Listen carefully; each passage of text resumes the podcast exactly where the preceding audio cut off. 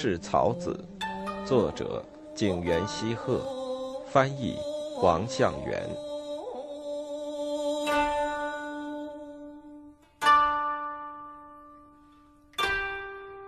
卷二，一，乡村陋室铺被褥。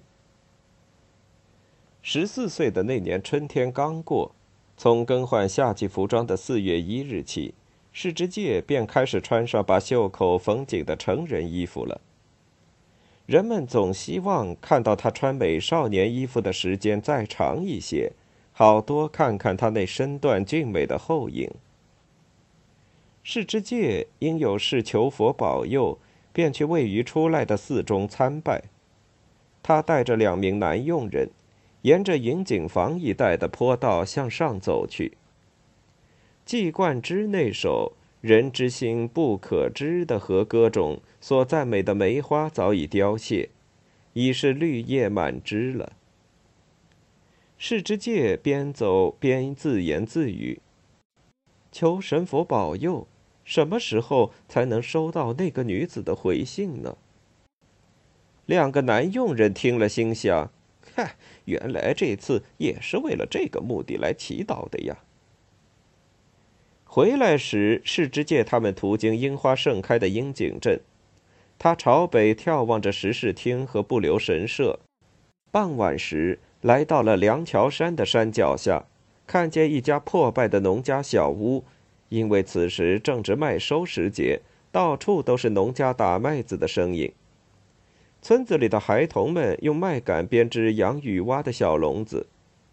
从垃圾堆上自然长出的刀豆爬满篱笆墙，透过篱笆墙向里看，这里不愧是南纪聚集之处呀！只见里面有一些身着长袖和服的少年，正让男仆为其梳妆打扮。从发髻的结法来看，他们都是行家里手。还有他们编的带直纽的草笠，也使人觉得这里哪能是乡下呢？向附近的人打听，对方显出无所不知的样子，说道：“这里是仁王堂，是京都大阪的男戏子们的隐居处呀。”世之介心想：虽然只有一个晚上，但是如果没有色恋，也好寂寞，就在这里小聚吧。便确定留下来，悄悄走进一家。老板将南纪一一介绍给他。思日川染之助、花泽浪之臣、秀岛三太郎等等，都生有一副可爱的美少年的样子。当然少不了一起喝酒，因而叫来了侍者金刚角内和酒兵卫，给了赏钱，然后酒席上便热闹起来，推杯换盏，闹闹哄哄。谈天说地，风花雪月，无话不谈。眼看着夜色更深了，便开始拿出被褥准备入睡。在横条纹的棉被下放一只用结下的原木段做成的枕头。听说这里还有去年夏天活下来的蚊子，所以点着盐钵里的稻谷壳来熏。一想到反正同样也是烟。就把这个当作燃起的沉香吧。世之介不由得将身体靠近一少年，少年那难系皮癣刚好不久的手便伸了过来。世之介觉得既喜且怜。世之介对他说：“即便身体不舒服，你还得这样，真是可怜。以前你都在哪些村庄和地区待过呢？”少年，既然我们已经这么亲近了，我也就没什么不可以说的了。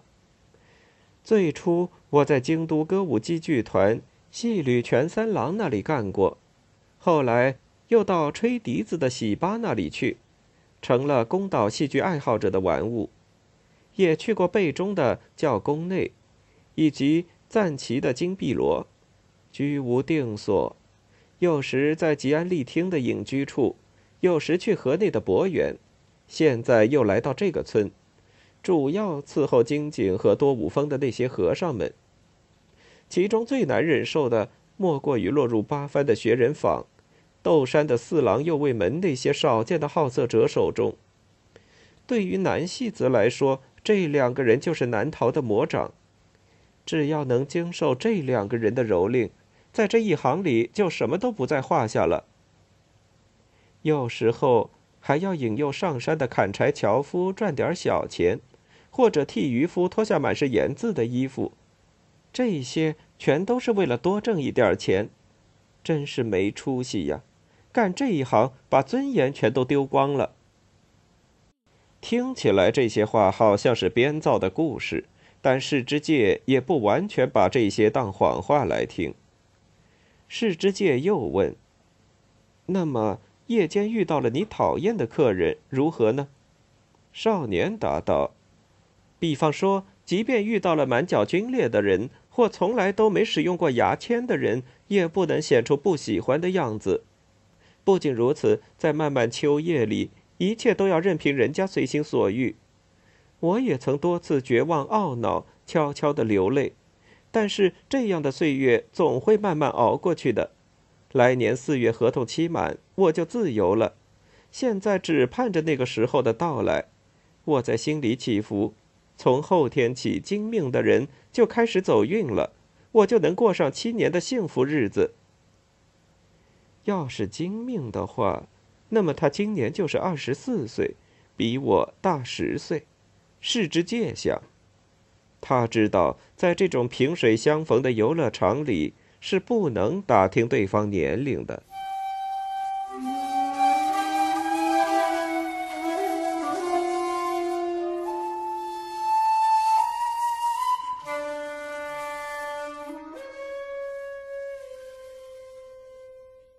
二。断发也难断世情。人们常说，世间到处有风流，寡妇最容易上手。常年厮守的丈夫刚离去时，成了寡妇，就常常有自杀或落发为尼的。但是时间一长，也不乏寻找后夫而改嫁的。不过有时候因为有孩子或财产，虽然有改嫁的想法，却依然守寡。这也是情有可原的。认真收着仓库的钥匙，留心门是否关好，在火灾多发季节自己亲自值守，有时候也求别人帮忙。但对寡妇来说，最头疼的是院内飘满了树叶，忘记该重新铺屋顶，而使房屋漏雨。夜里下雨打雷的时候。他们就会想起曾紧靠在丈夫的身边，用被子蒙着头，在噩梦中被丈夫微微的叫醒，那情景更令寡居之人感到守寡的悲哀。于是就打算入佛门，连带花纹的衣服也不想穿了。生意是谋生之本，所以他们特别珍视以前的老客户。但是拨动算盘算账或鉴别经营成色，一个女人是不擅长的，因而一切都托付给二掌柜，这就使得二掌柜不知不觉间反仆为主了，跟女主人说话也不加敬称。尽管如此，女主人仍设法讨好，这样一来，不顺心的事情就渐渐少了。但就在这时，却听到了伙计与女佣人之间的艳闻，于是心也就乱了。在这种情况下，很容易与二掌柜发生私情。有人对世之介说：“以前我曾搞定好几个寡妇，我先是向参加葬礼的人打听清楚这家的情况，知道男主人死后应该如何如何。”即使本来与死者并无关系，也穿上武士坎肩去吊丧，动情地对他说：“我与您丈夫情同兄弟呀，以后要常去关心他的孩子，在发生火灾等场合，一定要跑过去帮忙，让他觉得你事事可靠。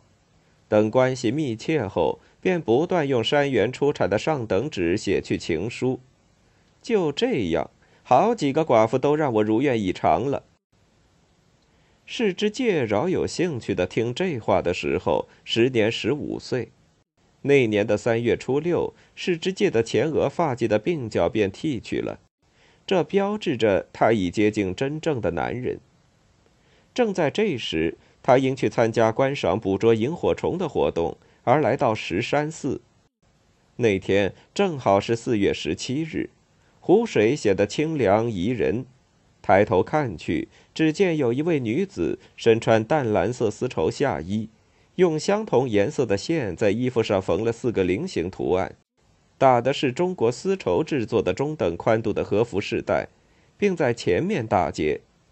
斗笠下飘着一条时髦的手巾，看样子绝非寻常女子。就连陪同她的女佣们，看上去也不像是打水推磨之辈。那个女人优雅地登上石阶，对侍女们讲述那部物语的情节，接着走到佛龛前短栅处，不知许了什么愿，抽了签，说道：“三次都不好，可恨。”从她的侧影来看，虽然已经剪去了乌黑的头发。但却是一位美丽的寡妇，使人觉得仿佛是子时不在世。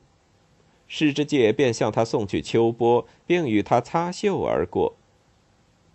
没想到那女人不惊旁人，而是自己叫住了世之介，说道：“刚才呀，您腰上的饰物刮破了我的丝绸衣服，却装作不知不觉的样子。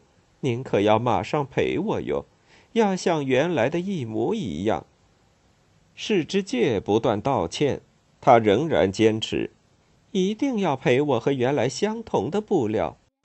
世之介觉得进退两难，便说：“那么我派人去京都给您买来，您请先到这边来。”他一边安慰他，一边带他来到松本村内，租了一处僻静的房子。进来之后，那女人说：“实在不好意思呀。”只是因为想要接近您，才自己把袖子撕破的。接着，两人尽情的交欢。完后，那女人说：“您今后还想我的话，就来找我吧。”便把自己的住处告诉了世之介。此后，他们如胶似漆。不久，那女人怀孕了，并生下一子。世之介不知如何是好，便想起了一首和歌。可怜呀，夜半弃子的哭声，还做着母亲搂抱时的梦。世之介虽然感到孩子可怜，却仍然把孩子扔在了叫做六角堂的寺院，便转身离去了。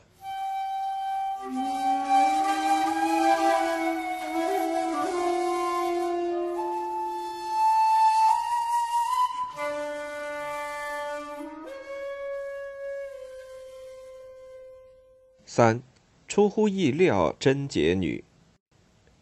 小岩山上那著名的樱花现已落花满地了，格外令人惋惜。此前有一位名叫宪法的男子开始，擒获和居合的武艺流行。在男子装束上也流行把鬓角剃成细细的线鬓，再系上两条扎发髻的细绳，留着小胡须。身着袖长不足九寸的衣服，系一条用不同颜色的线编织的腰带，腰带上挂一口长腰刀，用背上有梅花纹的鲨鱼皮做刀鞘。人们认为，只有这样的打扮才算是堂堂男子汉。住在王城的人在装束上现在看起来一点儿也不落伍。去参拜北野天神庙。应等梅花散落，若去大谷，则应去折取紫藤花。鸟不山上升起的青烟，他们觉得也像大烟袋锅冒出的烟似的。让随行侍者提着葫芦，提着毛皮制作的烟包。那时的男人有一种独特的野气。与东山相连接的冈崎那个地方。有一座名叫妙寿的比丘尼所建造的草庵，采光不佳，阴气很重。看上去隔扇门是用旧信纸裱的，写着收件人姓名的地方被撕掉了。这其中必有什么缘由？而且房间被弄得很昏暗，也使人感到有点蹊跷。这里是什么地方？世之介问。朋友回答：“这里类似京都的色情旅馆，小川街线铺的卖线女，视听街和服绸料店的女推销员。此外，还有染坊女工，没有不在这里赚钱的。”说话间，一位年轻的、身材娇小的女人走过来，她的两眼水灵，脸上有痘痘，看样子是个好色的女人。她把魔芋豆腐。还有一只海棠花送给妙寿。看到这里人很多，有点害羞，说道：“今天主人说让我去一趟熊爷那儿，去买眼药。”说着急忙退出。有人问妙寿：“他是谁？”“他是乌丸大街的。说起来，大家都知道，是那位影视家的佣人，已经和那家的二管家定亲了。”这是人们想也想不到的事儿啊！哈，那对我们来说，它就是不结果子的柿子树了，没什么可摘的了。有没有好吃的呀？正开玩笑的时候，壶里的水烧开了。妙寿擦净了茶碗，说：“是呀，正想弄点什么东西招待各位呢。”正午刚过不久，外衣是穿不住了。就是穿内衣也觉得闷热，世之介却依然戴着头巾不摘下来，看着有些不自然。大家劝他摘掉，摘下来吧，但他还是不肯摘。有一个人说道：“你已经十六岁了，已举行了元服仪式，人家都称你是在元叶平在世呢。我想看一下你那剃成半月形的额头。”那人不由分说扯下了世之介的头巾，于是露出了左鬓角上一条红红的、四寸来长的血道子，显然是为人所伤。众人见了大吃一惊，齐声问道：“是谁把你打成这样？我们这些哥们儿绝不饶他，即使他是不可一世的天狗精兵卫、中六天青八，或者是烟花店的万吉，我们也一定要替你报仇。”世之介却说道：“不是那么回事了，这都是我搞不伦之恋惹的祸。”众人忙问：“到底是怎么回事呢？”世之介说：“说起来，你们可能完全想不到，我在河源厅有另一所房子，那附近有一个小杂货店，老板叫袁介，他常去丹后的宫京做生意，他一旦外出，便委托我为他照看家。”因受人之托，我就常去转转看看，嘱咐他家的伙计们小心火灾。他的老婆原来在圣木厅某大户人家当过佣人，举止很是文静，难以言喻。一见到他，我就情不自禁了，写了许多不像话的情书来勾引他，他却一次也不回信。有一次，我就当面的直接向他表白，他说。我已经与丈夫有了两个孩子，即便不是这样，这事也不可想象。你也太下流了！我不顾羞耻，仍对他说：“我说的话既然说出，就不会收回。你不答应，我宁愿死。”女人怔了一下，说道：“我原来不知道您是这样爱我。今天是二十七，夜晚没有月亮，应该没人看见吧？您悄悄的来。”说完，转身走了。夜深人静的时候，我蹑手蹑脚的来到他家大门前。这时，小便门从里边开了，就听他说：“请进来吧。”说话间，头上却重重的挨了一棒，就这样眉间被打出了血。只听他说：“我如何能有两个男人？”说罢，便把门关上了。世间确实也有这样的女人。